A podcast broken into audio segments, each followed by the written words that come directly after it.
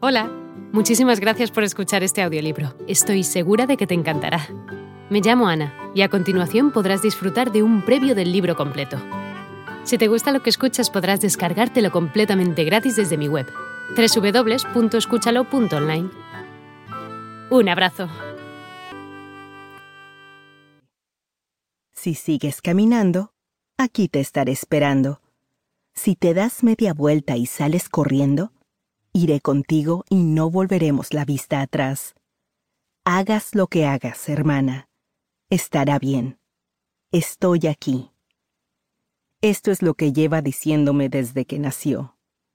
Todo está bien. Estoy aquí. Sigo andando. Cuando llegamos al final de la alfombra, el ministro dice, ¿quién entrega a esta mujer al matrimonio? Y mi padre responde, su madre y yo. Entonces pone mi mano en la de Craig, que la acepta porque es lo que se supone que debe hacer. A continuación mi padre se va, y Craig y yo nos quedamos frente a frente, cogidos de las manos temblorosas. Porque no dejan de temblar. Bajo la vista y me pregunto quién de los dos sostendrá al otro. Necesitamos una tercera persona que detenga el temblor. Miro a mi hermana, pero ella no puede ayudarnos ahora. No hay tercera persona. En eso consiste el matrimonio. A la hora de pronunciar nuestros votos, le digo a Craig que él es la prueba de que Dios me conoce y me ama. Craig asiente y promete anteponerme a todos los demás el resto de su vida.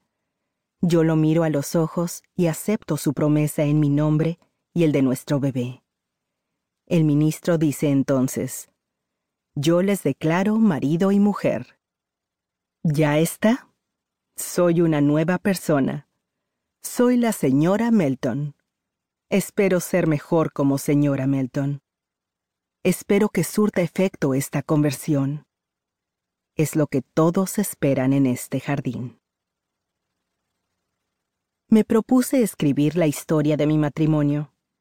La primera vez que la escribí, comencé con el día del casamiento, pues ese es cuando pensaba que comenzaba un matrimonio.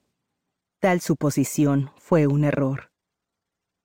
Volveremos al día de la boda y a toda la magia terrible que lo siguió. Pero, por el momento, comencemos desde el principio resulta ser la única opción. Primera parte. Capítulo 1.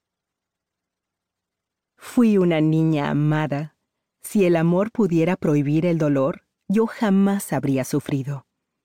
Mi libro del bebé de cuero con el nombre de Glennon, grabado en la portada, es un largo poema que escribió mi padre. Está lleno de fotos de mi madre que, con ternura en el rostro, sostiene mi mano de piel rosada y escamosa con la pulsera de recién nacida del hospital. Esto es lo que mi padre escribió sobre el día que nací. No fue realmente un llanto aquel primer sonido, sino una algarabía que anunciaba una maravilla que jamás volverá a repetirse.